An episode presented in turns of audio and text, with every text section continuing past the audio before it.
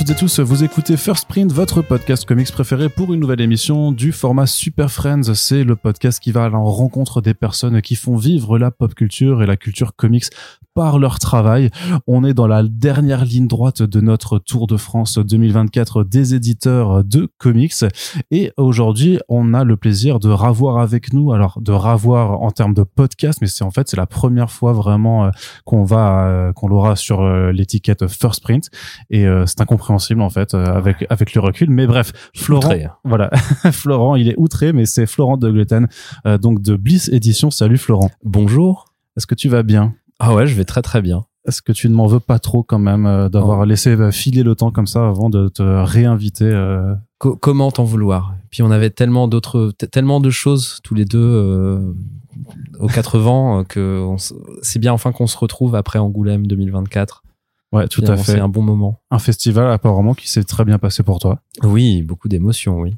Oui, oui. Et parce que justement, bah, ce sera l'un des sujets qui sera abordé avec euh, bah, le grand lancement euh, voilà, d'un, éditeur euh, dont on attendait beaucoup de nouvelles en France et dont je me rappelle aussi en off, hein, dont on s'était parlé il y a deux ans en fait déjà en fait. ça fait ça fait oui. Bon, on y on y reviendra. Ouais. Alors, mais justement, vu que peut-être qu'il y a des gens qui nous ont qui nous ont découvert en cours de route, est-ce que tu peux juste un petit peu nous rappeler qui tu es et rappeler un petit peu quand même le parcours éditorial en fait que tu as mené avec avec Bliss? Oui, oui, oui. Ben, euh, je suis Florent et j'ai euh, euh, co-créé Bliss Édition en 2016, enfin fin 2015 et on a commencé à publier au printemps 2016. D'abord les comics de l'univers Valiant, donc l'éditeur américain Valiant, parce que j'étais tombé complètement amoureux de leur catalogue et que et que et que je me suis dit que ça pourrait être mon travail et que ça ça serait chouette. Et on a fait ça. Euh, pendant euh, bah, jusqu'à aujourd'hui en fait, euh, jusqu'à jusqu'à fin 2023 où on a on a eu une dernière sortie Valiant en octobre et on aura peut-être, je l'espère, c'est pas entre mes mains, mais d'autres sorties Valiantes en 2024 à la fin de l'année. Et, et c'est un peu c'est un peu ma c'est un peu mon bateau quoi que je, mène au gré au gré de mes envies et de et de ma vie euh, des changements de ma vie. Et du coup, on a fait des projets euh, indépendants au cours de ces années. Euh, comme Love is Love par exemple, une anthologie euh, caritative. Ça c'était le premier, je crois. C'était le hein. premier en 2017. Qui sortait en tout cas du, du Valiant euh, régulier. Premier titre hors univers Valiant parce qu'on avait vraiment 100% du catalogue qui était dédié à ça. De toute façon, à l'époque j'étais tout seul à bosser sur l'édito et je sortais 22 ou 23 bouquins par an, donc c'était un peu n'importe quoi. Euh, et à force, on a fait un petit peu de place pour autre chose. On a sorti Kaiju Max et d'autres titres indés, euh, d'autres projets indés qui nous tenaient vraiment beaucoup à cœur. Et à partir de début 2020, euh, on a lancé notre collection jeunesse avec les premiers titres de Kay O'Neill, donc auteuriste néo-zélandaise qui qu'on aime beaucoup et qui a vraiment changé la face de, Bliss vraiment et, ma vie, je pense, en général avec le cercle du Dragon T. Et depuis, on continue de, publier cet artiste euh, jusqu'à aujourd'hui et jusqu'à même, euh, ouais, probablement les années à venir, quoi. Tu travailles un petit peu de, je dirais l'étincelle en fait ou le déclic euh, qui t'a mené justement à parce que je me rappelle par contre que la dernière fois qu'on en avait parlé c'était sur Comics Blog et tu commençais à ouvrir ta ligne éditoriale là-dessus euh, avec les premiers titres de Kayonil et puis toute cette ligne jeunesse slash euh, young adult en fait euh, qui, qui se développe de plus en plus hein, et maintenant quand on te voit en stand enfin en convention c'est pas juste un bouquin à part t'as vraiment tout un voilà t'as une belle tablée avec c'est même c'est même la c'est même la majorité de mon ouais, maintenant ouais, ouais. mais justement est-ce que tu arrives à, à, retracer un petit peu le déclic ou l'étincelle qui t'a fait vraiment te, te, pencher plus sur cette littérature illustrée? C'est bah je suis devenu papa. Enfin j'étais déjà pas j'étais tout jeune papa quand j'ai monté Bliss littéralement on a fait ça au même moment. euh, C'était deux bébés différents à gérer. Voilà, exactement, mais vraiment à un mois d'écart. Et, euh, et en fait, en le, en le voyant grandir, j'avais juste envie de, de, de, lui lire des trucs que, que, je trouvais chouettes. Et du coup, ça a été une envie éditoriale de, de faire ça. Et, euh, et, je suis vraiment tombé amoureux des, des œuvres de, de Kay quand j'ai découvert le cercle du Dragon T, T-Dragon Society ça va être fin 2018, un truc comme ça, au début 2019. Euh, c'était euh, c'était magnifique pour moi comme euh, comme titre, d'une d'une douceur, d'une chaleur, un truc un truc vraiment des ambiances que j'avais jamais vu avant. et, qui pouvait aussi et mon, mon, mon idée aussi c'était de toucher les adultes aussi vraiment que le catalogue jeunesse soit très très ouvert et très inclusif que ce soit pas juste ah c'est un truc tout doux tout mignon pour les enfants quoi alors c'est tout doux tout mignon mais alors c'est c'est aussi une bouffée d'air frais c'est aussi beaucoup de réconfort pour tous les âges en fait et ça se voit dans mon lectorat j'ai un lectorat qui, a, tous les âges littéralement et, et tous les gens et, du coup ouais j'avais cette envie là de montrer ça à mon fils. Et, ensuite, euh, et ensuite ce, ce truc-là est devenu euh, un peu malgré moi, enfin c'est très bizarre, de manière très organique, aussi beaucoup plus queer. Et euh, même des fois c'est un peu malgré moi parce que par exemple Kay, quand j'ai commencé à publier ses œuvres, je savais pas qu'elle était queer.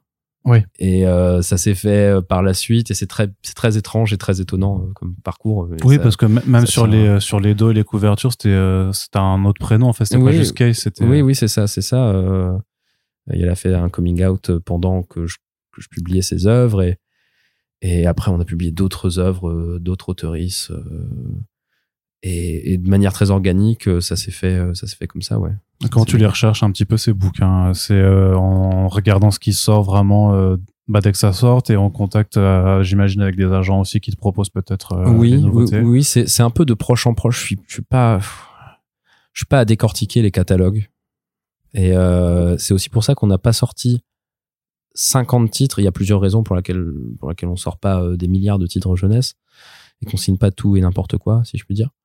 Euh, c'est vraiment de proche en proche et, euh, et, en coup de cœur. Et je suis assez difficile. Euh, souvent, d'ailleurs, ce qui est assez marrant, c'est que les autoristes se connaissent entre eux et sont potes souvent qu'on publie. Donc Kay connaît Wendy Shu, qui connaît très bien Anna Templer. Et de proche en proche, on se rend compte qu'en fait, il y a toute cette communauté de gens qui ont un peu les mêmes vibes.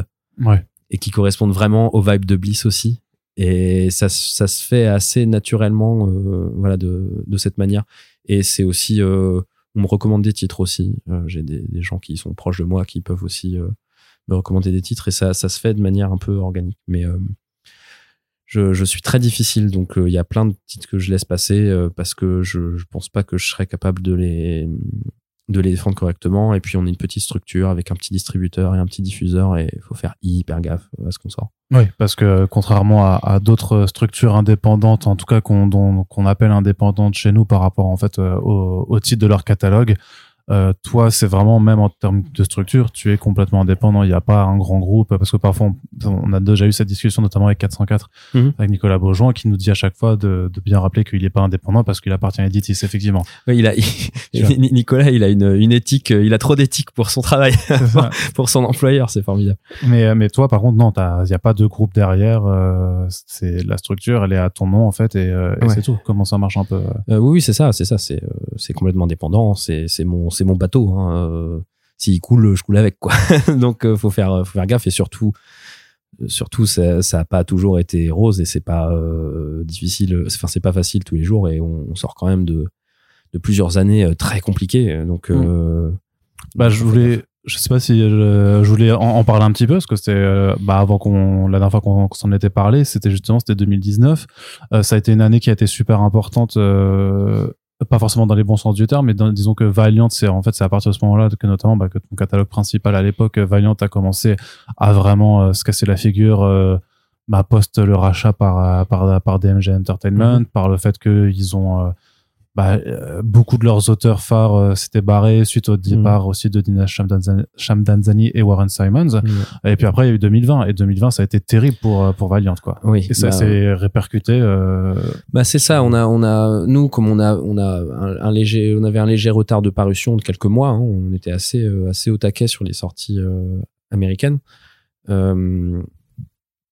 j'ai pu quand même continuer à publier pas mal de choses jusqu'en jusqu'en 2020 malgré le, les confinements, etc. Euh, et du coup, c'est arrivé un petit peu en, retard sur nous, parce que j'avais appris, je crois, en 2018 ou 2019, euh, début 2019. Je me souviens parce qu'on était en tournée, je crois qu'on était avec Matt Kint, euh, ou avec Joshua, je sais plus, enfin avec, avec un auteur Valiant en début d'année et qu'on a appris sur Internet et tout, on voit les news euh, Dinesh, euh, il se barre et tout, il se fait virer de Valiant. Enfin, c'était un, délire, quoi. Et effectivement, tout- toutes les équipes créatives, grosso modo, dès qu'ils ont fini leur contrat, leur run, euh, sont, sont partis avec Dinesh, avec Warren Simmons, l'éditeur en chef de l'époque, bah, pour monter Bad ID, hein, tout simplement. Euh, deux ans plus tard, Bad ID se lançait. enfin, trois ans, parce qu'ils ont reporté d'une année à cause du, Covid. Mais donc, on a quand même plus pu voir, pu, entre guillemets, voir venir, mais euh, ça a été quand même très très dur pour nous parce qu'éditorialement, Valiant s'en est jamais vraiment relevé, malheureusement. Et, euh, et ce qui est assez, assez triste, c'est que je, trouve encore des titres euh, qui pour moi sont de qualité à publier chez Valiant. Moi, les derniers trucs, je suis assez fier de, des, des derniers titres qu'on a publiés. Honnêtement, ils sont, ils sont vraiment bien. Book of Shadows est très cool. Tout le run de Cullen Bunn sur Shadowman est très chouette. Euh, le dernier run d'Ixo Manowar euh, et euh, de Denis Hopeless, euh, je le trouve vraiment cool. Il apporte une autre vibe. Il y a, en fait, il y a plein de petites choses en germe, mais malheureusement, euh, aujourd'hui, alors on ne sait pas ce que l'avenir va nous va nous donner avec euh, avec les, les nouvelles euh, leurs nouvelles euh, les nouvelles publications de Alien Books puisque Ouais. maintenant Valiant est publié par un autre éditeur américain sous un autre label en fait ils bah, ils sous-traitent euh, en fait euh, la publication des titres Valiant. Donc ils vont relancer des titres et ça on sait pas encore vraiment à quoi à quoi nous en tenir. Euh, mais pour revenir sur les difficultés oui euh, on a vu bah, euh, la qualité des titres baisser de fait. Euh, quand euh, un Jeff Lemire, un Matt Kint, euh, un Joshua Dysart, euh, un Rob Venditti euh, quittent euh, le navire, euh, voilà, c'est pas forcément facile. Et surtout un Warren Simmons et un Dinesh qui, euh, qui étaient vraiment les deux piliers euh, en termes de direction créative de l'univers. Ils ont jamais retrouvé ça. Et, euh, et nous, ça a aussi coïncidé avec le Covid, les difficultés financières pour tout le monde. Je parle des lecteuristes, c'est très compliqué. Du, marché du comics qui a connu un petit un genre de petit âge d'or euh, parce que tout le monde s'est mis dessus Urban a débarqué enfin voilà tout, tout l'âge d'or qui a débuté euh, il y a une dizaine d'années une douzaine Ouais. 10 12 ans quoi Ouais, c'est en 2012, 2013. C'est ça, c'est ça. euh, et moi je faisais partie de cette vague là de se dire Ouais. ah, c'est possible de faire sa place là dedans et, et là on a réalisé que en fait Valiant c'était pas à part un une petite communauté de fans euh, qu'on remercie de ouf parce que sans, eux et sans nos campagnes de précommande sur euh, en financement participatif, on pourrait, ça fait trois ans qu'on pourrait plus publier Valiant, très clairement.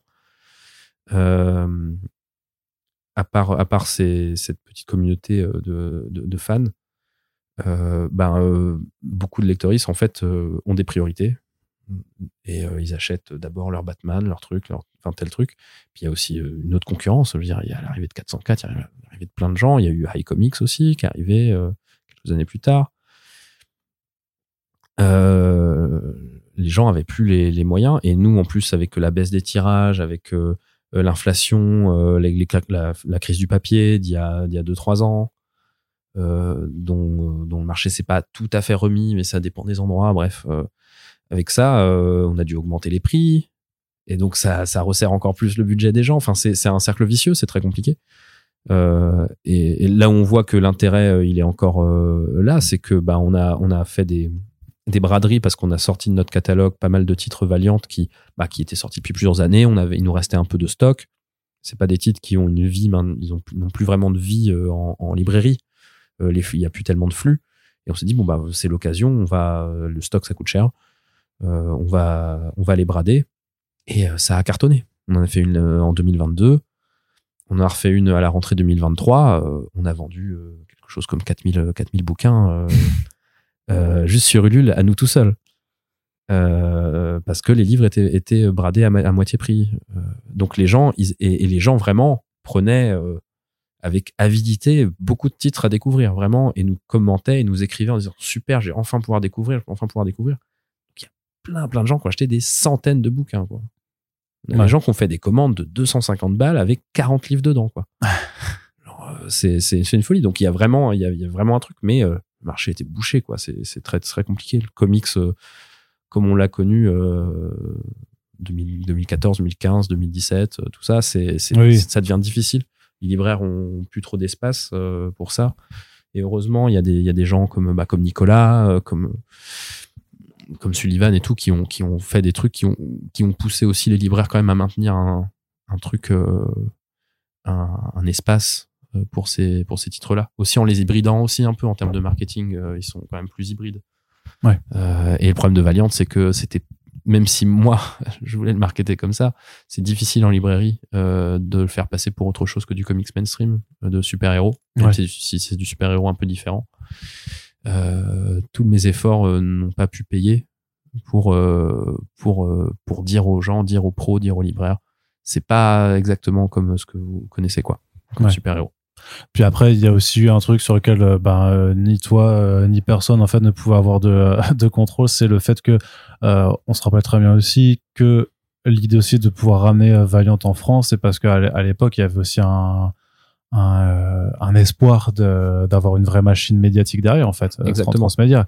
Et euh, ben on s'est retrouvé en, en plus en plus pour toi c'était vraiment euh, genre euh, euh, genre le mauvais coup du sort, c'est-à-dire que le film Bloodshot qui était quand même censé porter cet univers, euh, bon, on va même pas parler de sa qualité parce que sinon euh, on, on va pas refaire deux podcasts dessus, mais il arrive une semaine avant euh, la- le confinement généralisé. Oui, En France, là, il a, il a même pas eu de sortie au cinéma. Il arrive directement sur Prime Video.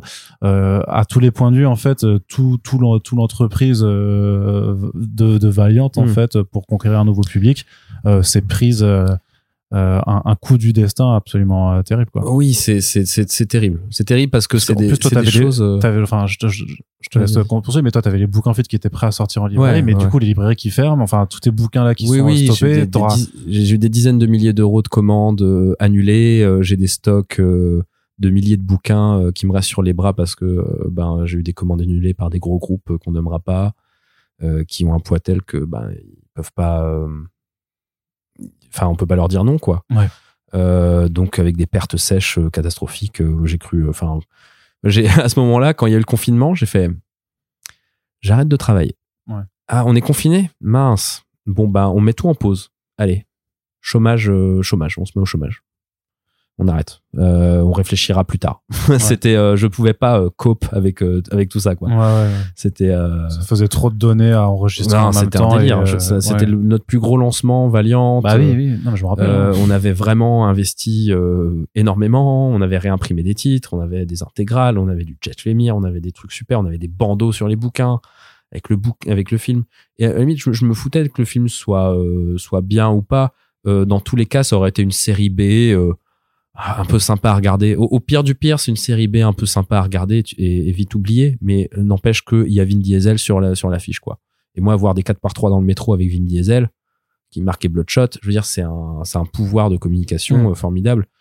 Euh, Je dis pas que ça va sauver le marché du comics, hein, les, les, les, les films Marvel n'ont jamais réussi à faire ça. Oui, bien sûr. Mais à mon échelle, à mon échelle, Oui, ça ça- aurait fait un truc quand même, ça aurait fait, ça aurait eu un effet. Ouais. Euh, et puis on avait des partenariats, on avait qui étaient mis en place euh, pour des mises en avant euh, liées euh, euh, liées euh, liées bouquins et films. Enfin c'était et, euh, et tout c'est patatras quoi. C'est vraiment incroyable parce que le, le, film en plus a été reporté euh, plusieurs fois.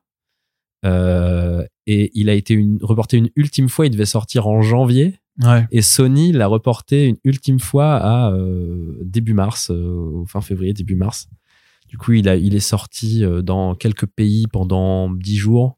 Ouais, il a eu, il a eu droit, je crois, à une semaine, même pas Ouais, aux États-Unis euh, avant le, le coup près. ouais. Et, euh, et il sortait le, euh, il sortait le, comme maintenant il y a aussi des films qui sortent le vendredi. Bah, il sortait le, il devait sortir le vendredi du confinement en fait, en France.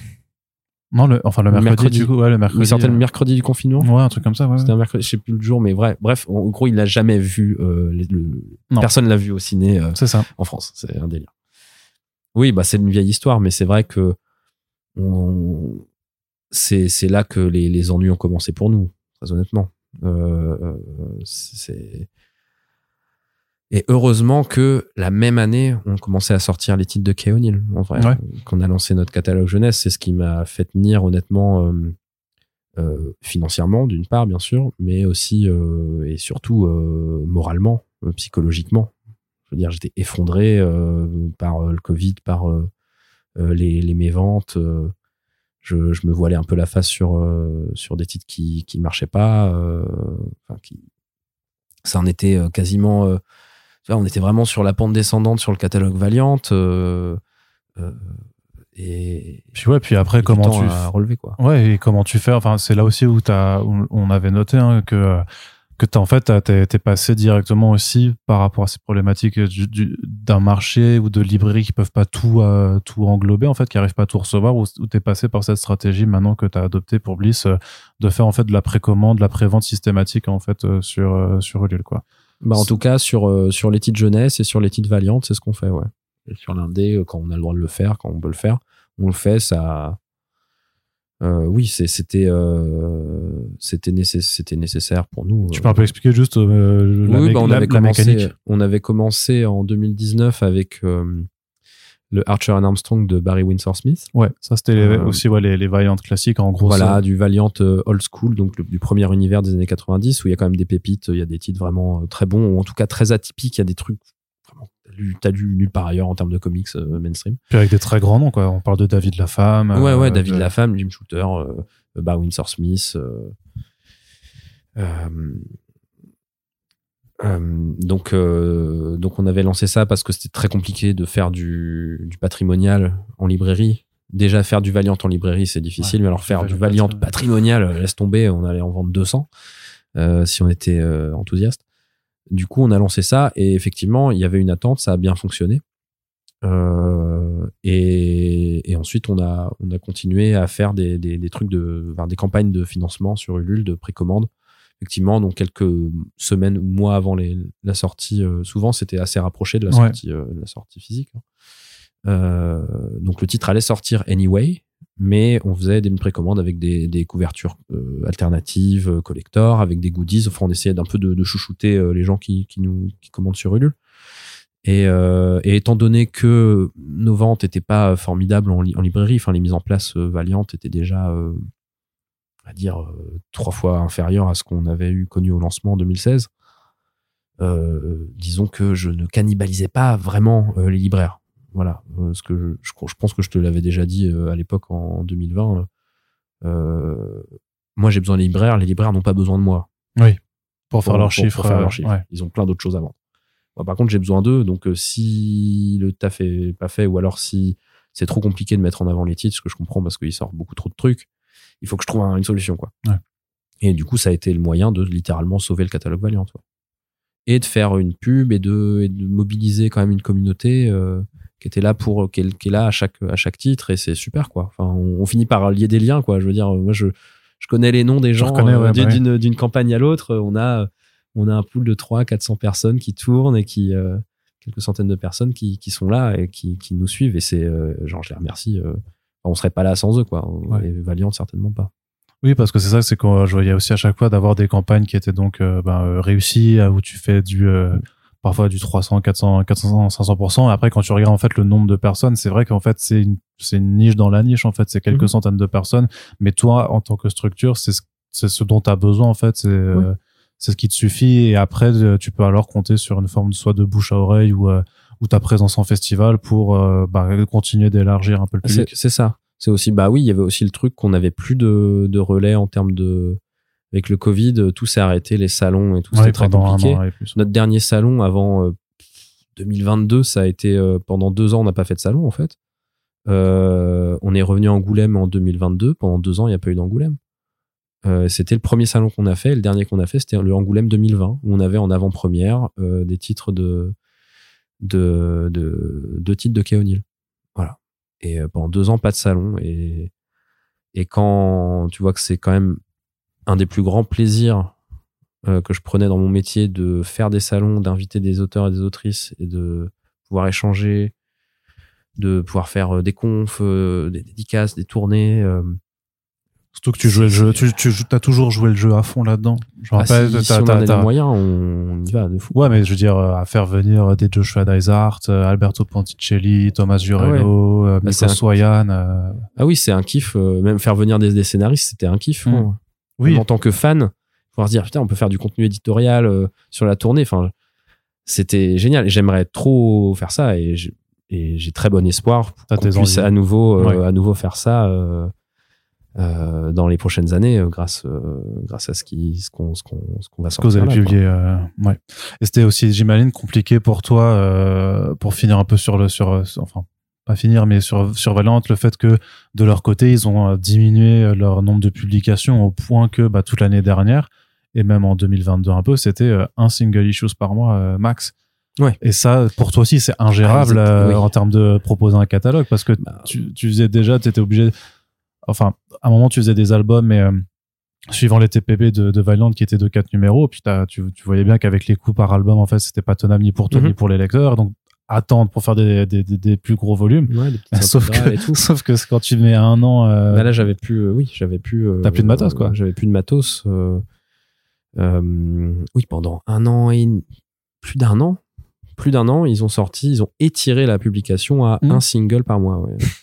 Et euh, donc c'est, c'est pour nous, euh, bah on était là, ok, on n'a plus de matos pour le faire. Euh, au point qu'il y a des, des titres.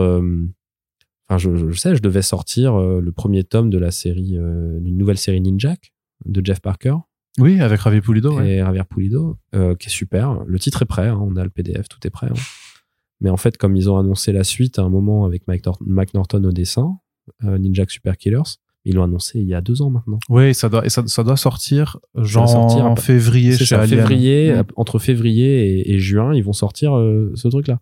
Sauf que ça fait deux ans qu'on l'attend. Euh, Oui, et toi, tu, tu veux le faire en un, tu veux le Bah, faire en c'est un ça, seul ça, ne euh, rien, ça n'aurait servi à rien de sortir ce, ce Ninjak. Euh, que- que c'est, c'est, c'est- ce serait un irrespect total des lecteurs. Il y a un, enfin, il y a un cliffhanger, il y a, il y a un twist, et, et après, il faut attendre trois ans pour la suite. C'est terrible, quoi. Mm. Je veux pas faire ça, je pas faire ça à mon lectorat, surtout des, surtout, que, que chez Valiant, bah, on a quand même mobilisé une communauté, euh, qui est euh, qui est certes euh, petite mais qui est euh, qui, qui- hein. qui est investie quoi je je veux pas je veux pas me foutre de leur gueule quoi Alors euh, justement, est-ce que tu as, déjà eu des discussions avec les repreneurs, avec avec Alien Books? Est-ce que tu peux nous dire euh, si t'es déjà un petit peu en contact avec eux, juste pour euh, pour pas faire de plan sur la comète, hein, bien entendu. oui oui bah euh, moi ce que ce que je peux dire aujourd'hui c'est que on a on a achevé en fait la publication euh, les, les droits qu'on a sur euh, tout ce qui arrivait précédemment en fait avant Alien Books. Euh, et là on est en train de parler pour pouvoir publier euh, ce qui ce qui va être publié par Alien Books à partir de cette année. C'est-à-dire même des choses qui ont qui ont été montées avant mais qui ne- finalement Ouais, ne sortent en le- librairie que là. Par exemple le, le Kickstarter qu'ils avaient fait sur un une, euh, un roman graphique sur le guerrier éternel Oui. euh, notamment euh, qui a mis plusieurs années à sortir bon ben ça ça va sortir bientôt mais chez Alien Books Euh, donc il y a ça il y a le X-O Manowar de Liam Sharp et, et Becky Cloonan que qu'on attend enfin voilà la première partie on pensait on pensait pouvoir le sortir l'année dernière hein, très honnêtement on Ouais. pensait le mettre pour la rentrée l'année dernière hein, à la base et euh, sauf que les trois derniers épisodes sont toujours pas sortis ils vont sortir là Ouais, en début d'année. En ouais, début d'année. ouais. La deuxième partie. Donc il y a ce titre-là et il y a également euh, le Ninjak euh, Super Killers qu'on aimerait pouvoir sortir parce qu'on a déjà la première moitié qui est prête depuis deux ans. Euh, donc on est en discussion pour travailler sur ces titres-là. Euh, Qui sont un peu les titres de l'entre-deux, en fait, de l'entre-deux périodes. c'est ça, c'est ouais. ça. C'est des, des one-shots qui sont très cool. Et, euh, et quant aux nouveautés d'Alien Books, pour le moment, moi, malheureusement, euh, je vais être clair, malheureusement, ce qu'ils proposent de publier euh, n'est pas adaptable euh, en format euh, français, enfin, en traduction. Pourquoi? Parce que c'est principalement des one-shots de 56 euh, pages. Voilà, c'est ça, de 40-50 pages ou des mini-séries mais en deux ou en trois épisodes. Enfin, on peut pas, on, peut- on peut rien faire à, à part à faire un kiosque. Euh, Sauf qu'il y a même pas assez de matériel pour faire un kiosque bimensuel ou trimestriel ou je ne sais quoi. C'est juste pas possible, euh, tel quel. Et euh, je vais certainement pas sortir un tome de 56 pages euh, ou de 60 pages ça enfin ça n'aurait pas de sens ça coûterait très cher à produire ça euh, étant donné déjà le, la, niche qu'est le, qu'est l'univers Valiant aujourd'hui sur le marché français ce serait encore plus compliqué d'arriver avec en plus de ça un format atypique et un truc euh, un truc dont je serais pas personnellement entièrement satisfait quoi. Donc euh, on va voir. parce que de toute façon, ils ont annoncé juste ces titres-là pour se lancer. Euh, je sais de sources sûres qu'ils ont des- plus d'ambition que ça. Ouais, bon, bah, tant mieux. Euh, ils ont des grosses ambitions. Donc euh, j'attends de voir ce que 2024 nous réserve et 2025 pour des titres plus longs, plus étoffés et des choses. Je pense que là ils tâtent surtout un peu le terrain. Ouais. Et, et ils ont des, ils ont, je, je sais qu'ils ont des, des, des grosses ambitions. Donc moi j'attends de voir et je serai, je serai toujours au rendez-vous si les titres sont de qualité. Hein, de toute façon. Parce qu'ils ont quand même annoncé, tu sais, un nouveau Britannia Oui, oui. de Peter Milligan que, que tu avais fait d'ailleurs aussi en grand format Mhm. plutôt façon euh, franco-belge. Je me dis que ça, par contre, ça pourrait être adapté euh, dans un format franco-belge en fait. euh, Oui. que, Oui, ça pourrait. En effet, ouais. que, que d'ailleurs que, que tu fais en fait parce que sur sur le plan justement de tes publications plus euh, jeunesse euh, en fait c'est là aussi que dès, dès le départ avec euh, les titres de, de Kay c'est que euh, tu as abandonné euh, le, le format euh, comics traditionnel pour faire des albums soit plus grands euh, parfois plus petits parfois en souple euh, parfois Mhm. maintenant même en, en hardcover mais de petite taille tout ça. C'est en fonction de comment la VO est ou en fonction de quoi que Ah tu bah, choisis ça? Oui, euh, oui, oui, euh, la VO et puis le, sens euh, éditorial, le, côté aussi ce qu'on veut, ce qu'on veut donner comme, comment dirais-je, comme sens de l'accessibilité aussi à l'objet. J'aimais beaucoup le, format album grand format pour la jeunesse, notamment pour les titres de Kay parce que son travail sur des couleurs est magnifique Mm. et euh, très pastel très Ouais. à plat euh, euh, une très belle palette et, et ses couvertures sont très belles aussi et ça mérite un grand format et j'ai même agrandi le format sur par rapport à certains titres qui étaient sortis chez Onipress aux États-Unis. Vous avez fait des tout petits formats euh, et moi je les ai mis, ben, j'ai uniformisé, j'ai mis tous les titres de quai en format album et ça, ça a payé. C'est et euh, et c'était bah c'était quand même un moyen aussi de de de de, s'éclater euh, autrement. C'est vrai que le carcan de l'univers Valiant où on peut pas faire à part avec des éditions spéciales où euh, j'avais quand même l'ambition de faire euh, une maquette hyper carrée. Ce qui parfois ça a manqué de flexibilité. C'est vrai que quand ce format là a commencé à s'essouffler en librairie j'aurais pu aussi le, le revamper le, tu vois faire un autre truc. Mais j'étais quand même dans dans l'optique de rester fidèle euh, à, à ma maquette, à l'univers Ouais, Valiant. et c'est terrible parce qu'en en fait, c'est que tu t'es aperçu, euh, mais comme euh, comme tous tes, euh, tes collègues dans le milieu, qu'une maquette en fait, ça vieillit terriblement vite. Ou alors que juste que le temps passe trop vite, mais parce que euh, moi je me rappelle très bien que Bliss quand quand vous arrivez, alors vous étiez pas les seuls à avoir des dos blancs, mais il y avait quand même c'est les dos blancs contre les dos noirs de Urban, de, de, de Delcourt et tout ça. Et donc t'avais les dos blancs de Glénat, les dos blancs de Bliss, mais avec ce B aussi très caractéristique, tu vois le logo. Euh, Nous, nous on, jau- Et- on, on jaunissait pas autant que Glenn. Ouais, c'est ça. Oui, c'est c'est l'avantage de Pardon. pas avoir les, euh, je sais plus comment t'appelles, la soft touch. Là. quelque chose. Mais euh, mais tu vois ce que je veux dire, c'est que euh, t'as, ça a apporté justement c'est quelque chose de nouveau euh, de, de visuellement. Mais voilà, c'est sûr que bah après 4-50 publications, euh, oui, euh, tu te retrouves avec la même euh, galerie de dos blancs uniformisés. euh. Bah, ça a un vois, sens, euh, ça a un sens éditorial. Mm. euh, et euh, un, oui, c'est un, un sens éditorial. Mais je, je... même avec les, les, les old school, tu vois, les, les Valiant old school, on s'est amusé à faire autre chose aussi. Parce qu'on a pu. Et même avec les titres, les Shadowman là qu'on a fait de Charlie Adlard et de, de Oui. On a fait aussi quelque chose que dont je suis très très fier. Enfin, j'aime beaucoup le, le, le format et le, le dos, le- la maquette, elle est chouette et ça change des, de l'univers normal. Euh, mais on peut s'éclater tant qu'on veut si le marché il est pas là, si euh... ah, c'est des bouquins dans lesquels je crois, mais euh... mais je peux pas mettre ma vie dans un truc que mon diffuseur va placer à 450 exemplaires en fait. Dans toute la. France, tu veux dire? Ouais.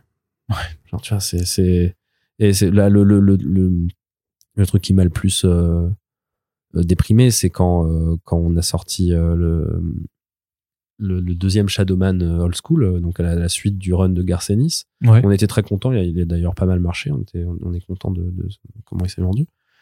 Mais euh, le, le, le tome, qui pour moi qualitativement était au moins aussi bon, euh, avec Charlie Adlard, avec Jamie Delano au scénario, alors qui est pas un, un nom connu, mais que dire les, les amateurs de, de, de D'occulte, récits noirs ouais. et d'occulte euh, connaissent via Hellblazer. Et, moi, c'est un de mes scénaristes euh, qui m'a qui a forgé ma passion euh, de Hellblazer et du, des récits un peu comme ça, un peu sombres. Bah, le run, il est super bien. J'y ai mis euh, pff, beaucoup de temps et d'énergie et, et de patience pour traduire euh, 350 pages ou 300 pages de, Parce que ça. c'est toi qui traduis presque tous les titres. Alors je sais que Moi, les titres adultes, oui, Ouais. euh, les titres, beaucoup de titres adultes. euh, quelques titres jeunesse. Euh, voilà, on se partage, on se partage et après on, on se nourrit avec Célia, mon éditrice, on, on se relit, on se corrige, on, voilà, c'est un, c'est un, un, truc un peu collectif. Mais oui, euh, ça a pris du temps de, de traduire euh, du Jamie Delano euh, bien verbeux, bien, bien un peu purple, tu vois, dans la, dans la, la sa prose, sa prose est un, est un peu verbeuse, un peu, un peu, un peu pourpre comme disent les, les Américains, un peu empoulé parfois. Ça a pris un temps fou et, et, et quand je vois que on, on a mis 400 ou 400, enfin, j'ai fait putain. Parce que je suis hyper fier du bouquin, il est hyper beau, j'adore l'histoire, euh, les dessins c'est cool, c'est Charlie Adlard euh, qui s'éclate, qui, qui, qui essaie de d'être un peu euh, un, un peu créatif, euh, voilà, qui, qui expérimente des trucs. Enfin, le, le bouquin est, est cool, mais il y avait plus, il y a pas de place pour ça. euh, c'est dur quoi. Ou alors il faudrait, ouais, il faudrait mettre un, une tonne d'efforts dessus que je pouvais pas euh, matériellement Ouais. mettre quoi. Non, ça te, ça te demande trop en termes d'énergie ou de moyens pour euh, par rapport au, au potentiel retour sur investissement. euh. Bah c'est ça et et euh, et c'est aujourd'hui à partir enfin depuis la fin de l'année dernière et, plus encore là en 2024 enfin on va avoir les moyens de de défendre mieux ces titres là je pense que avec Valiant il y avait tellement de titres à sortir et il y avait une une croissance un peu organique de la de, de, de, de ce lectorat qui se formait. Il y avait, on, on, a, on a rempli quand même un, be- un, un besoin euh, éditorial pour certaines personnes Mm. euh, avec l'univers Valiant. Alors ça s'est érodé évidemment, ça peut pas rester euh, fixe euh, pendant des années, hein, euh. mais euh, ça s'est fait un peu naturellement. Ce qui fait que je pouvais, je pouvais euh, bosser euh, tout seul sur les bouquins et euh, j'avais pas besoin de trois personnes autour de moi pour faire de la com des machins. J'en faisais, mais voilà, ça se faisait un peu naturellement. Aujourd'hui, on peut plus faire ça. Et aujourd'hui, ce qui est bien en 2024, c'est qu'on va avoir avec Bliss euh, plus de moyens pour, euh, pour défendre des titres en sortant beaucoup moins de titres et en, en y allant à fond. Ça, c'est ta stratégie alors, euh, c'est de réduire le volume? Bah, en fait, c'est simple. C'est la structure de diffusion fait que qu'on peut pas faire autrement. Euh, quand on présente un programme à notre diffuseur distributeur, euh, programme tri- trimestriel, si tu présentes 5-6 titres, tu sais qu'il y a un titre qui va être un ou deux titres qui vont être vraiment forts et, bien défendus. Le reste, ils pourront pas le faire. Ils pourront pas le faire correctement. Vu la structure que c'est, ils pourront pas le faire correctement.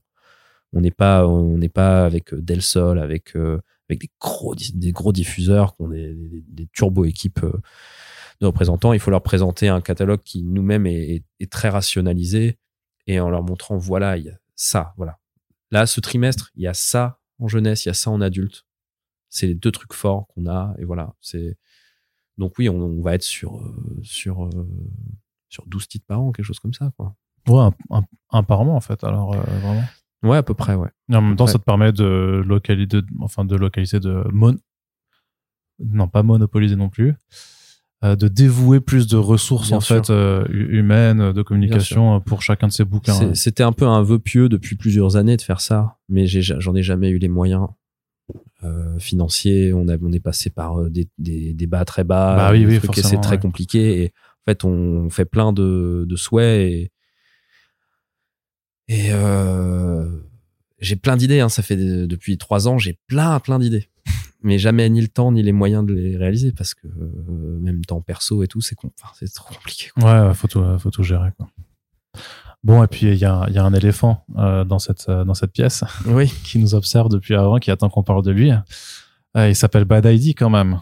Ouais. Ça, c'est quand même la la grosse nouveauté ben, pour cette année pour toi, pour le à mon sens pour le marché euh, du comics dans son ensemble parce que c'est quand même nous un éditeur bah, qu'on a suivi depuis les débuts Euh, j'ai eu la chance de pouvoir taper la discute à Dinesh euh, bah, c'était il y a deux ans déjà bientôt euh, en- à, à la New York Comic Con 2022 on le disait mais euh, ramène ces putains de bouquins en France. Ramène et je sais qu'on en avait parlé il y a aussi deux ans hein, clairement en, en off quoi. Euh, tu peux nous expliquer un peu bah euh, je sais pas comment t'as comment t'as as réussi à ah, c'est ben c'est cette manœuvre quoi en 2024, donc, euh, donc Bliss va publier le catalogue de Bad ID en France. Voilà. Enfin. c'est c'est écrit, c'est dit. À commencer par euh, L'œil d'Odin de Joshua Dysart et Thomas Giorello, qu'on a défendu à Angoulême et, euh, et dont l'artiste est en tournée actuellement et qui sort le 9 février euh, dans toutes les bonnes librairies. Et euh, on est très très heureux et il est en rupture déjà. Donc euh, c'est super, enfin en tout cas chez le distributeur. Maintenant, il faut les vendre, ils vont arriver chez les libraires, il faut que ça se vende. Et, euh, et l'histoire, oui, ça, fait plus de trois ans hein, qu'on en parle. En vrai, ça fera, ça fait euh, en, en janvier, ça fait quatre ans que je que je suis au courant de Bad ID. Euh, et tout a commencé, bah en fait tout a commencé avec l'œil d'Odin en fait. C'est aussi pour ça que c'est important que ce soit le premier titre qui sorte, parce que j'étais en janvier 2020, euh, donc on était avant le Covid dans une autre vie, euh, à Los Angeles chez chez Joshua Dysart, qui m'avait gentiment hébergé. Et euh, et il m'a montré il m'a montré sur quoi il était en train de bosser. Et c'était l'œil d'Odin à l'époque, il bossait sur, il bossait avec euh, TKO, euh, l'éditeur qui a été euh, publié en partie par euh, par Panini, Ouais. donc, euh, notamment sur le titre Good Night Paradise qu'il avait fait avec Albert- Alberto Ponticelli, euh, qui est sorti en français chez Panini. Et, euh, et il m'a montré sur le- ce sur quoi il bossait, et c'était bah, les les derniers scripts de de l'œil d'Odin.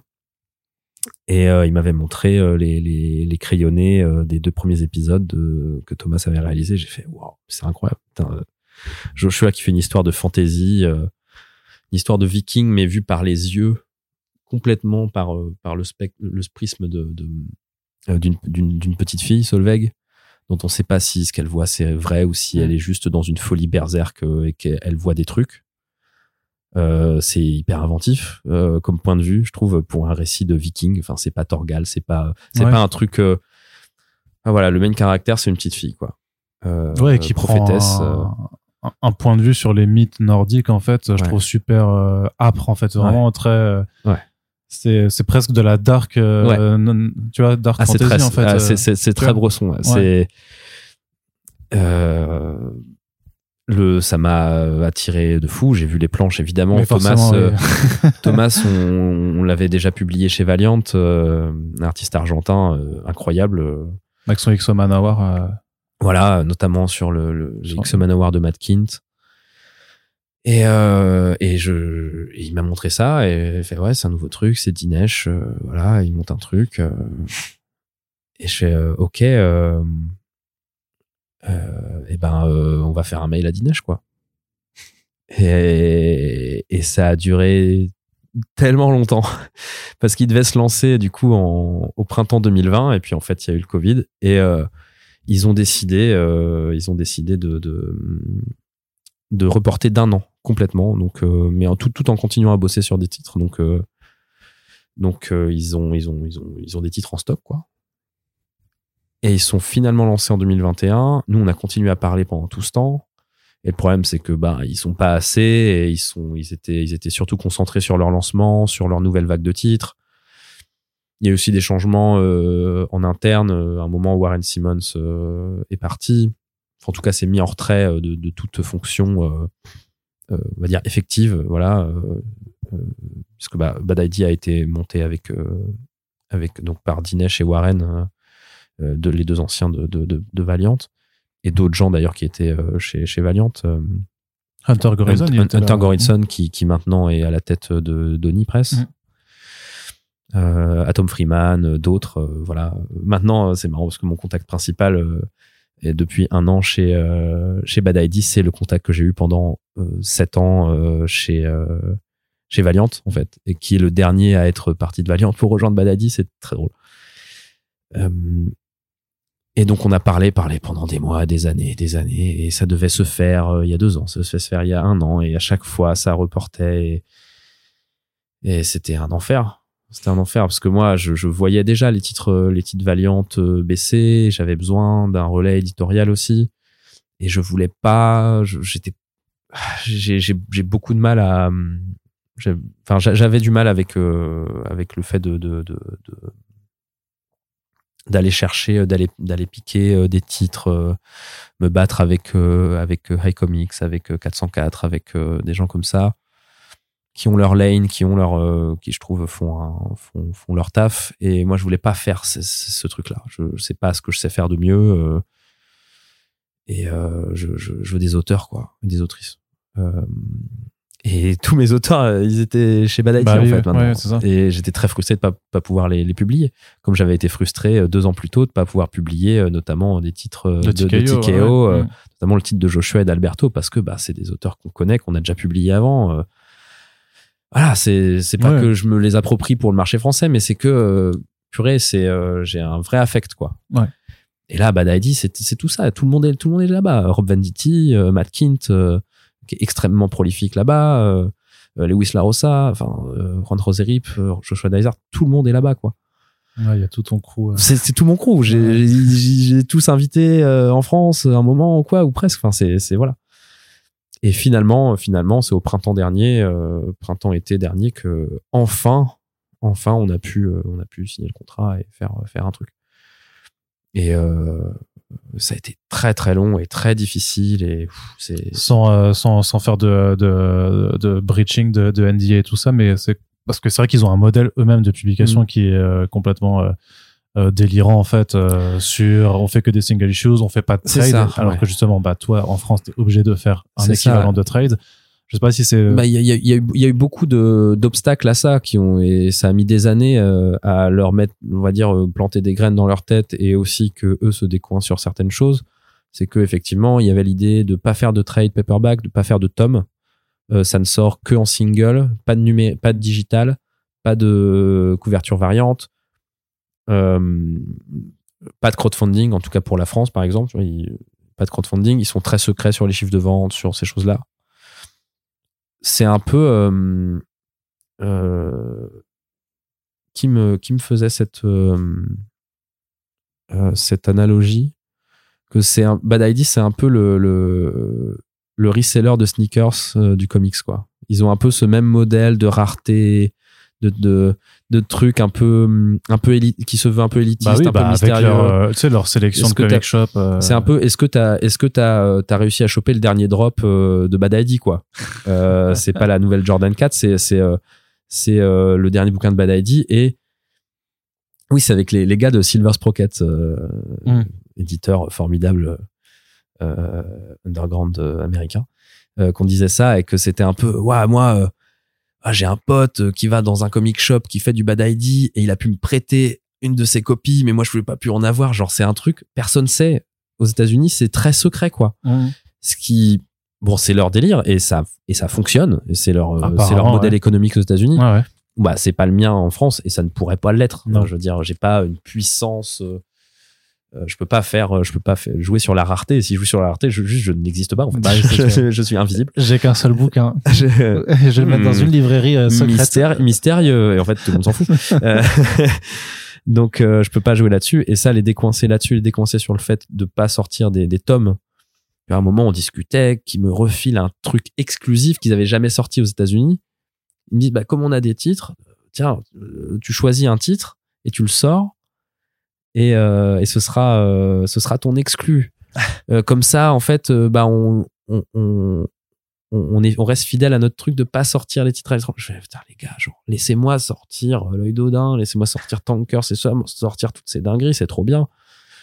Donc, moi, j'étais, j'étais peut-être le seul, enfin, je sais pas, j'étais un des seuls français à avoir lu ces bouquins, tu vois, parce que, bah, ils Bah oui. envoyé des PDF, des trucs pour que je puisse lire, faire le tri. voilà. Déjà le fait que tu aies des versions numériques, c'est euh, Oui, c'est genre, euh, C'est c'était turbo secret, fallait Bah pas que je me bah, fasse pirater mon truc, ça n'existe pas en numérique, ce truc-là. ouais. Personne n'a vu, les gens, ils ont vu quelques couvertures comme ça, personne n'a vu à quoi ça ressemble. Et Force the Record, t'as jamais fait croquer quoi. Ah non, bah non, bah Ouais. putain, t'aurais pu- Non, parce que- t'imagines, genre. Non, mais euh, t'aurais pu, non, mais je veux dire, t'aurais pu, euh, c'est juste pour, euh, à certains trucs, euh, même à moi, je veux dire, juste pour dire, Ah, tiens, oui. voilà à quoi ça Non, ressemble. Mais je veux dire que même ça, je- sais que Ah, non, non, non, je t'avais demandé, c'est- Ah, c'était niette, quoi, tu vois, donc, non, euh, non, je, tant que, parce que, Ouais, ouais, euh, c'est tant que trop- c'était pas officiel et qu'on pouvait faire vraiment ça, que c'est trop risqué, quoi. c'est Mhm. c'est trop risqué. Donc j'avais tout le matériel, je voyais, je voyais à quel point les titres étaient bons et la quantité de matériel qu'il y avait. Euh, en termes de BD de genre, c'était hyper diversifié. Il y a, il y avait un, nou- un, un souffle créatif que j'avais pas retrouvé bah, depuis finalement le, le, le Valiant des, des débuts, quoi, le, le, Valiant des architectes euh, qui avait relancé euh, les, séries. là, ils font, euh, ils ont une très grande liberté. Les artistes s'éclatent. Ils ont le temps de travailler aussi, les artistes. Ouais. Donc, euh, ils sont vraiment, euh, euh, ouais, ils s'y ils s'y sentent bien. Mais, mais euh, euh, je, je, je digresse.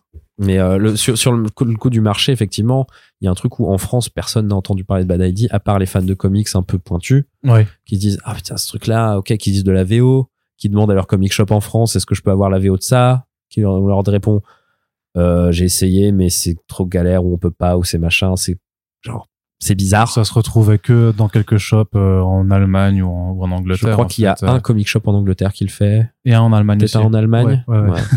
Et, en- et encore, enfin, voilà, je faut, y aller, Je sais de source sûre que même eux, quand c'est en dehors des États-Unis, c'est un peu galère pour avoir les titres et les trucs. C'est genre, Ouais. c'est un délire. Et s'ils en reçoivent 10 copies, enfin bref, c'est pas, euh, ils distribuent pas 200, 200, 200 bouquins. hein, c'est Ouais. donc il y a ce truc de la rareté et moi c'est pas ma philosophie. Euh, donc eux ça marche sur leur marché, c'est trop cool. Moi si ça me permet d'avoir des titres euh, de qualité, euh, je suis trop heureux. Donc il y a un truc, il y a un kiff à euh, montrer une édition qui que personne d'autre a, du matériel qui est totalement inédit, que même les fans de comics, de VO qui suivent l'actu ont jamais lu, même en VO.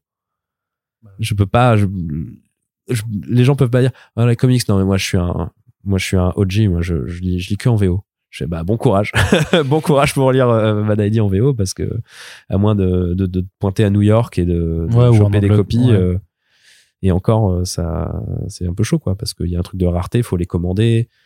Genre euh, les même les comic shops qui participent à leur programme de comic shop agréé Mm. il faut qu'ils aient vraiment le nombre euh, de clients. Et ils, ils servent que le nombre de clients. Ils peuvent pas en commander 200 et dire ok voilà on en a plein. Oui, parce que c'est une copie par personne. ouais c'est un délire. C'est vraiment un délire. Donc euh, ouais ce côté secret euh, nous on est là pour euh, bah, pour démocratiser la BD et pour le montrer au plus de monde possible donc euh, c'est trop cool d'avoir ce pool d'artistes euh, et de créativité ouais c'est une respiration de ouf hein. Ouais. franchement ça faisait des années que j'avais pas vécu ça honnêtement depuis les depuis les premiers titres de en- il y a quatre ans hein. c'est Ouais. ça fait trop du bien Et alors techniquement, c'est vrai que toi, euh, enfin, ce que ce que tu as signé avec eux, c'est pour pouvoir publier euh, virtuellement euh, tout leur catalogue en fait. C'est euh, ou Euh, c'est oui, ou oui, on a- limité. on a, euh, bah, on a un contrat qui dure sur un certain temps, hein, Ouais. comme tous les contrats d'édition. Mais oui, oui, on a l'exclu sur le catalogue Bad ID. Ça vous avancera pas beaucoup plus vu que vous pouvez pas les voir de toute manière en avance ces titres. Mais euh, voilà, on a plein on de peut voir des couvertures quand même. Quand ils les annoncent, il on y a, a des plein de très belles très belles choses euh, et ils en montrent ils en montrent un peu plus aujourd'hui parce qu'ils font des eux-mêmes des Kickstarter. Ouais. Je veux dire, euh, ils en ont fait un pour euh, Save Now, qui est un titre de Thomas Jurello et Matt Kint. Ils en ont fait un qui a très très bien marché pour Megalith, Ouais. Que j'ai euh, titre de euh, Matt Kint. j'ai Et- enclisé comme un fou parce que justement vu que je savais pas euh, encore si t'allais finalement les avoir ou pas, ils avaient fait un un stra- enfin un go un enfin une contrepartie pour prendre tout leur catalogue déjà publié. Un truc mais un truc à un prix en plus complètement abusé quoi. Et du coup je l'ai j'ai craqué complètement et je Oh, l'ai pris bon je l'attends encore parce que je Ah pense bah, qu'ils enverront tout en ouais. même temps j'imagine Ouais, ouais, je pense. et euh, mais du coup bah en fait euh, bah tant pis euh, voilà mais, euh, Bah, non. tu seras un des, euh, un des OG en France à avoir. euh, Ouais, ça, des vrais. Je pense que c'est le, ça va être le seul en France à avoir des singles. euh. Alors pas le sauce que j'ai- justement moi j'avais pu lire l'œil d'Odin euh, par un, un pote et un, un auditeur en fait qui était allé les, se les procurer je crois en Angleterre Ah et, ouais. qui, et qui me les avait mais, Tu vois, c'est. mais voilà faut, tu vois les chemins qu'il faut vois, le truc, c'est vraiment. Mm. Est-ce que tu as eu le dernier drop de la, euh, ah ouais de la Jordan Travis Scott, voilà, qui va se resell à 800 dollars C'est c'est- délirant, quoi. Ah c'est ouais. délirant. Et, euh, et c'est marrant, ça a été confirmé par des gens. euh, euh, enfin des, des, des potes aux États-Unis euh, qui, qui disaient oui oui non mais oui c'est c'est très bizarre Bad ID les gens sont là c'est quoi ce truc? Même, ce qu'ils font à, à New York sur leur stand avec euh, ce que ce qu'ils faisaient en, en- à, à la New York 2022 c'était que tu, tu devais te, te balader dans la convention pendant une heure avec une pancarte Stop Bad ID et ils te donnaient deux single issues à la fin euh, qui qui rééditaient pas après tu vois et, et les gens bah moi, moi, je l'ai fait euh, bien sûr comme un Yankee euh, mais euh, mais plein de gens le faisaient en fait Ouais. et, super Ouais. et super déter en fait tu vois parce que bah il y a quand même un je, je- moi je vois bien qu'il y a deux il y a, il y a les gens euh, qui trouvent ça fun et, et gaulerie et, et peut-être pendant un certain temps et puis t'en as effectivement d'autres au bout de euh, parce que ça c'est quand ils sont toujours comme ça ils s'arrêtent Ouais. pas où tu dis bon la la blague elle, elle commence à être un Ouais. peu longue tu vois est-ce qu'on peut lire des BD ouais c'est ça c'est j'aimerais bien lire des bandes dessinées s'il vous plaît les, les meilleures sont les plus courtes aussi quoi Mais, mais c'est ça, c'est donc toi, enfin, on peut s'attendre à ce que, euh, bah, de toute façon, tu avais déjà annoncé hein, qu'on qu'on avait rédigé euh, sur, sur Comics Blog le fait que tu as Tankers, donc euh, euh, ce, ce trip de, de, ben, euh, de soldats bourrins euh, contre des dinosaures. Oui. Tu peux un peu présenter le. Ah oui, bah c'est notre troisième titre qui sortira en mai, si tout va bien. Ça, parce que là, on a l'œil d'Odin maintenant. De- d'Odin, on a Ensuite, Pirate Queen, euh, qui est un titre de pirate badass, euh, très très cool, euh, qui est à la fois une aventure de pirate, comme on pourrait, je sais pas, lisez Long John Silver ou j'en sais rien, lisez de la BD de pirate, c'est c'est fun. Mm. Sauf que euh, j'avais jamais fait de BD de pirate vraiment, je crois pas. Non, je crois pas. Et euh, euh, c'est très cool parce que bah le, personnage de Monday Ryan, c'est une pirate qui est enceinte et qui va en gros vouloir venger la mort de son mari, le, le père de son enfant à naître, tué par les Anglais. Et donc c'est un récit très anard. C'est écrit par Peter Milligan, donc on peut s'imaginer que c'est bien politique et bien irrévérencieux, mais euh, pas euh, c'est pas potache. Euh, C'est-à-dire que c'est assez finement écrit et le personnage de Monday, de est, touchant parce que c'est à la fois une pirate badass et à la fois quelqu'un qui a beaucoup de fragilité parce que genre elle est enceinte et elle veut protéger son enfant et et c'est chaud pour elle. Et donc il y a ces deux versants de ce personnage qui ont fait un personnage hyper hyper attachant. Et et c'est très très cool. C'est très beau c'est illustré par Adam Paulina et c'est hyper beau donc c'est le deuxième titre qu'on sort en mars. Et et le troisième ce sera Tankers euh, par euh, Rob Venditti et euh, Juan Roserip euh, dans un euh, dans un délire euh, c'est un peu euh, c'est un genre de Don't Look Up avec des mechas et des dinos. Un peu. Je trouve qu'il y a une, une vibe Don't Look Up de se moquer euh, du solutionnisme technologique euh, pour euh, qui va sauver l'humanité et le pitch bah c'est tout simplement une giga corporation du pétrole texane Oui, c'est ça, ça qui va qui va envoyer dans le passé. en fait, ils se sont rendus compte qu'il y avait plus beaucoup de réserves de pétrole. Du coup, ils se sont dit que en fait, euh, on va renvoyer dans, envoyer dans le passé une équipe de de bourrins en méca euh, pour protéger les scientifiques qui vont dévier le météorite qui a éteint les dinosaures. Et ils ont calculé pour que le météorite en fait sera dévié et va revenir éteindre les dinosaures, mais 10 millions d'années plus tard. Du coup, les dinosaures auront le temps de se multiplier et du coup, comme les sédiments sont créés par les fossiles et en gros le pétrole c'est ça hein, le pétrole c'est Mm. que des sédiments qui se transforment en pétrole en gros du coup ils vont gagner un siècle d'hydrocarbures en plus dans le présent Ok. tu vois? Euh, donc les gars quand même c'est un peu pour montrer la- l'aveuglement du, du, du capitalisme et du néolibéralisme c'est genre vraiment euh, on a inventé le voyage dans le temps. Et on fait ça pour pouvoir avoir plus, Plus de, de pétrole, pétrole, c'est ouais. formidable quoi. Et euh, c'est drôle c'est bourrin et en même temps c'est touchant parce que tous ces neuneux là ces, ces troufions ils sont ah, ils sont euh, bah ils font équipe quoi. Ils doivent survivre au milieu de de, de giga euh, de giga dinos euh, qui évoluent et qui sont plus intelligents et machin. C'est c'est un il y a il y a un il y a un délire euh, visuellement Rip fait du, du Jeff Darrow en gros euh, enfin c'est le plus Darrowesque du, du du du Rip quoi. Avec des, des dinosaures qui se font charcler ça ça il y a du détail dans tous les sens euh. Ah non, on, on dit souvent aussi ouais, que c'est un de ces, clairement un de ces euh, copycat ou héritier spirituel ou, euh, ou euh, Ouais, ouais, en plus, en plus réaliste, en plus, Ouais. enfin, c'est un peu différent, mais là, c'est, il y a un truc comme ça dans le niveau de détail, tout en étant très dynamique, en en foutant partout et ça explose dans tous les sens et en même temps, il y a cette vibe quand même euh, très, euh, très satirique de, de, de se moquer, de se moquer de, de des milliardaires. euh, ouais, pour moi, c'est ça, c'est le don, c'est un don't look up avec des dinos un peu dans la vibe. Je, je trouve, je, je trouve ce titre assez cool. C'est un titre très nerveux, euh, un peu comme Pirate Queen. C'est un titre plutôt court et très nerveux. Et euh, donc, pour le moment, on publie que des one shots, hein, ouais. euh, dans des très beaux formats. euh, Oui, très formats, grand, très grand les bouquins. euh. très grand parce qu'on a à chaque fois des artistes euh, de malades. Euh, je suis très fier du, de comment sont sortis les premiers bouquins. Je suis très très heureux de la maquette, euh, de la fabrication. Très grand, mais pas forcément, mais c'est pas du format franco-belge dans les mesures, parce que tu gardes l'homothétie, donc ça a quand même un peu la, ça, ce côté un peu plus étroit des planches de comics. Ouais, ouais, ouais. Mais ouais, putain, ils sont, ils sont grands, quoi. Ouais, ouais, c'est du 20 par 30. Enfin, c'est, Mm. ouais, c'est, c'est du grand format, euh, album. euh. Et, euh, Je pense que là aussi, ça t'a permis euh, d'avoir, avec ces titres, de revoir aussi ben, euh, ta, la DA euh, et- Ouais. et, de repenser aussi tes bouquins en tant qu'objet. en tant Ouais, ouais, ouais, ouais. On voulait, bah, de toute façon, avec Bad ID, comme chaque titre compte vraiment fort pour nous, euh, éditorialement, financièrement, tout, enfin, je, ça se repose là-dessus, la moitié de notre catalogue. La moitié, c'est jeunesse et young adult, et l'autre moitié, ça va être, ça va être Bad ID, hein, grosso modo. Et j'espère quelques titres valiants si on ouais. peut continuer à, à le faire. Et, euh, et on a des trucs dans les tuyaux encore, mais voilà, je peux en parler. Euh, chaque, chaque titre compte euh, de ouf. Et euh, je voulais vraiment, et chaque titre mérite. euh, Il y, a, il y a un côté luxueux d'avoir un, un beau one shot qui se tient euh, et qui et dont chaque euh, dont chaque maquette est, est vraiment unique. Parce que chaque titre, bah, c'est pas un univers partagé, chaque titre est indépendant.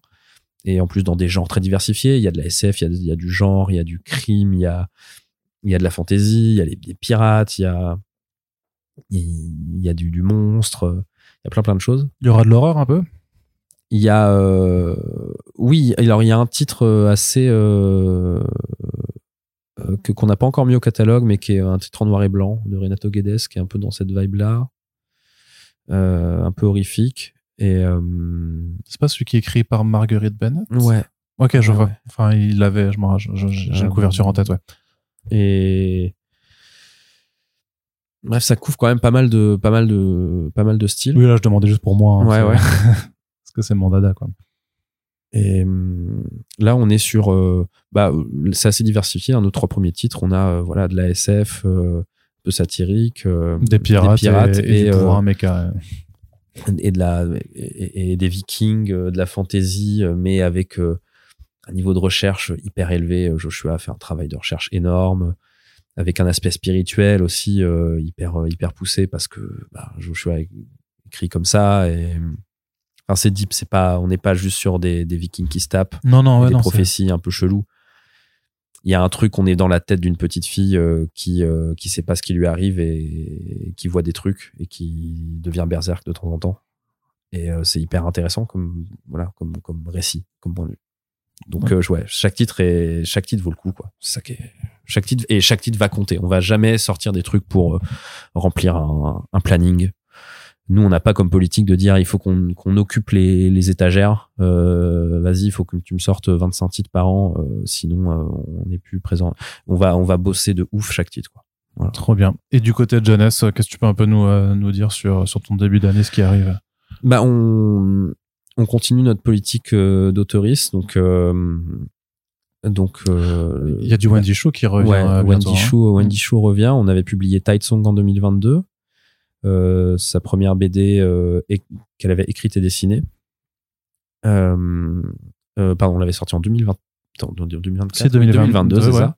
Mooncakes en 2023. Mooncakes en 2023, euh, écrit par Suzanne Walker, euh, très chouette. Le, là, pareil, le, le- le- un peu plus un titre un peu plus adulte, plus euh, plus ado adulte.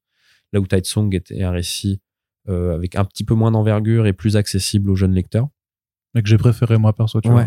Bah, je trouve, enfin, sur l'écriture, je, je la trouvais euh, plus, mieux quand c'est plus c'est plus fluide c'est Voilà, tu peu- vois, mais, a- euh, effectivement euh, bah, il y a sa patte euh, je trouve que la narration elle est, Mm. elle est plus fluide et tout et aussi euh, nous ce qui nous avait plu c'est aussi un peu la- le lien avec euh, les univers de Kay O'Neill Ouais. parce que dans son Bah. dans son trait dans ses univers les petites créatures euh, la magie Les il y a dragons un truc, d'Oiseau. les petits euh, dragons ouais. il y a un truc même enfin c'est ouvertement assumé et voilà et les deux autoristes se connaissent d'ailleurs et, et ce, ce, ce site, euh, ce site euh, en quatrième de couverture. Euh, et son troisième, son- sa troisième BD, Les Particules Infinies, euh, on en est hyper fiers.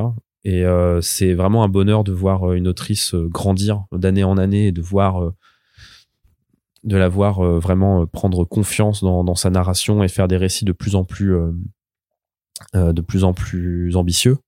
On l'a vu avec Kay, euh, avec euh, bah, La Gardienne des Papillons, qui est, son, qui est un récit au long cours, euh, et même sur la trilogie des Dragontés, puisque chaque titre, euh, chaque Prendre volume l'épaisseur, ouais. prendre l'épaisseur et, et mature même aussi dans le trait, etc., dans, dans les thèmes abordés, c'est c'est très impressionnant. Et là, Wendy, c'est formidable. C'est euh, c'est une euh, c'est dans un monde dans un monde futuriste, ça se passe au 26e siècle sur Mars et une une une jeune adulte va réalise son rêve. elle vient de la Terre et elle vient, elle débarque sur Mars pour bosser dans le laboratoire d'une d'une docteure en IA extrêmement renommée. Et elle va rencontrer son assistant qui est un androïde, l'assistant de cette, cette docteure. Et ils vont se lier d'amitié et plus et développer une relation qui est hyper intéressant et qui va questionner euh, la conscience, euh, l'agentivité des, des, IA, euh, de qu'est-ce que ça questionne où commence ben, oui, l'agentivité d'une intelligence artificielle et, sa, et son autonomie et, à quel point ce robot devient une personne. et c'est remarquablement bien écrit. C'est extrêmement recherché, notamment sur le sur le, world building, d'avoir un monde un peu utopique, euh, genre un peu d'utopie socialiste, on va dire euh, post post capitaliste, euh, où, euh, où ça interroge justement comment comment on a pu sortir au fil des siècles de de l'ère en gros l'ère des milliardaires. Voilà c'est c'est ce que c'est ce qui est raconté un peu dans les livres d'histoire dans ce bouquin c'est ça qui est marrant. Il y a le il y a le, le, le, le, capitalisme tardif, l'ère du capitalisme tardif, l'ère des milliardaires, et, et, on passe à quelque chose de, de oui, de, de post-capitaliste, quoi. Et, euh, et c'est hyper intéressant sur euh, sur euh, bah ouais, sur l'intelligence artificielle, sur les technologies, la relation qu'on a aux technologies, et mais en y mettant beaucoup beaucoup d'émotions. Et ça, on le voit assez, on voit assez peu, je, je, trouve, mmh. notamment pour des récits accessibles à, à, des enfants et des ados. Et euh, pour moi, c'est un récit qui qui euh, qui est euh, qui va toucher tous les âges, très honnêtement. c'est un récit qui m'a beaucoup ému. L'histoire de ces deux personnages et de la relation qu'ils développent est hyper belle. Et visuellement, pareil, voir voir une autrice qui grandit visuellement, c'est incroyable parce que le particulier infini, son trait c'est assez assuré. elle a fait un travail sur une, deux couleurs sur des tons, un ton de rose et un ton de bleu. Euh, donc euh, tout un titre en, en, deux couleurs qui est, très très beau et enfin on est hyper fiers. C'est j'ai vu ce titre et j'ai fait je compte enfin c'est c'est pour ça que je fais ce métier quoi. C'est pour voir grandir des autoristes et de et continuer à les publier et croire en elles et croire en eux et, et là le, titre est bouleversant et ouais c'est un des titres qui m'a le plus touché euh, ces dernières années honnêtement. Ok très bien. Euh, bah, bah, c'est la prochaine, c'est la prochaine sortie jeunesse. Et on a un autre titre de Kizzy Young, qui est une auteurice euh, aussi qui, qui débute. Et ce titre s'appellera Taproot.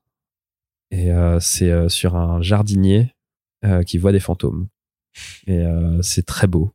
C'est très très beau et très touchant. Et, et les libraires ont l'air de, de l'apprécier. ouais. ça va arriver en juin. Et, euh, et puis on continue à travailler avec Kay et euh, j'ai trop trop hâte de pouvoir parler, d'avoir le droit de parler de ses prochains projets parce que on va faire des trucs, euh, des trucs trop bien. Et, et pareil, Kay, c'est des titres qui s'adressent encore à un, public un peu plus âgé, donc son prochain sera incroyable. Très bien. Bon, j'arrête ton teasing parce que ça va me frustrer. et, euh, et je, suis sûr qu'il y a parle beaucoup, des hein. gens qui nous. Non, c'est pas ça, mais on, on peut pas parce que du coup tu sais, mais nous on ne sait pas. Nous on ne sait pas et je vais devoir te, te séquestrer après. Puis je vois, je vois Kay littéralement dans deux jours, donc je vais forcément. Oui, c'est vrai, c'est vrai. Je vais avoir beaucoup, je vais être beaucoup trop tenté de, de soutirer les verres du nez. Mais en tout cas, ça fait quand même un, un, un, chouette programme qui arrive là, donc euh, dans les prochains mois. Et puis bah voilà, te, de voir que franchement, euh, tu as quand même réussi. Bah, on en parlait un petit peu avant, mais à tenir bon quand même parce que dans une situation où je suis à peu près certain que pas mal d'autres personnes auraient juste euh, laissé tomber.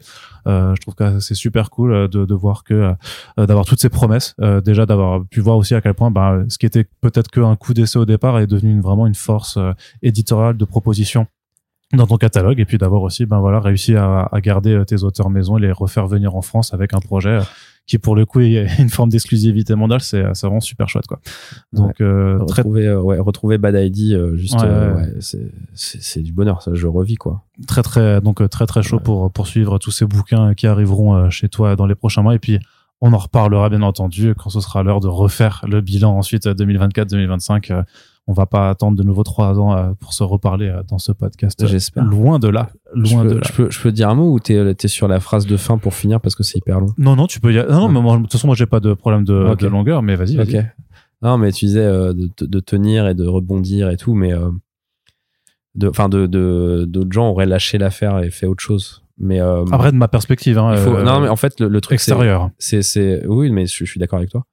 Mais euh, il faut avoir euh, l'idée ou l'opportunité de genre de faire autre chose et, euh, et c'est toute la difficulté quand tu mènes ta barque euh, c'est que ben t'es un peu enfermé dans, dans, dans ce truc là c'est que si ce truc là coule en fait euh, tu fais quoi? Moi si ce truc là coule oui mais pas pareil pour moi hein, techniquement hein. Oui. tu vois si mes trucs cool en ce moment je sais pas trop ce que je fais non plus hein. c'est ça c'est ça c'est bon c'est le c'est la c'est le, le, le truc d'être indépendant c'est c'est euh, moi Bliss Bliss était dans une situation très compliquée pendant deux ans. On commence à, s'en sortir. On, investit. On a euh, on est on est trois maintenant euh, au lieu de deux et c'est super. Et vraiment je- je- j'y mets toute mon énergie et, beaucoup d'argent. Enfin ce qu'on qu'on peut investir. Mais euh, mais pendant pendant quelques années, euh, quelques mois qui se sont transformés quasiment en années, c'était je suis enfermé dans cette prison là quoi. Mhm. Et euh, tout lâcher, oui, mais en fait euh, non, parce que tout lâcher, c'est lâcher toutes les économies de ta vie que t'as mis là-dedans, c'est lâcher.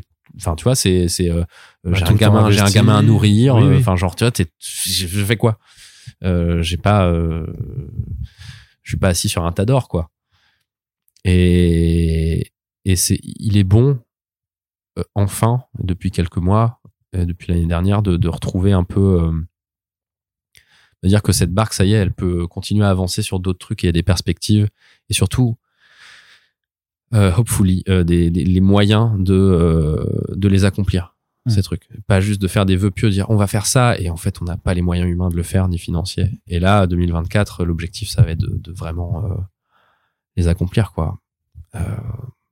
On a notre- nos petites ambitions quoi. On n'est pas genre on est on n'est pas des oufs hein, mais on, on, on va continuer et on, et on va on va faire les 10 ans de Bliss. euh, écoute, hein, on va y Bah arriver. oui. 2026, euh, on va y arriver. ouais carrément la- la- la- le chemin n'est plus très très long à faire Voilà.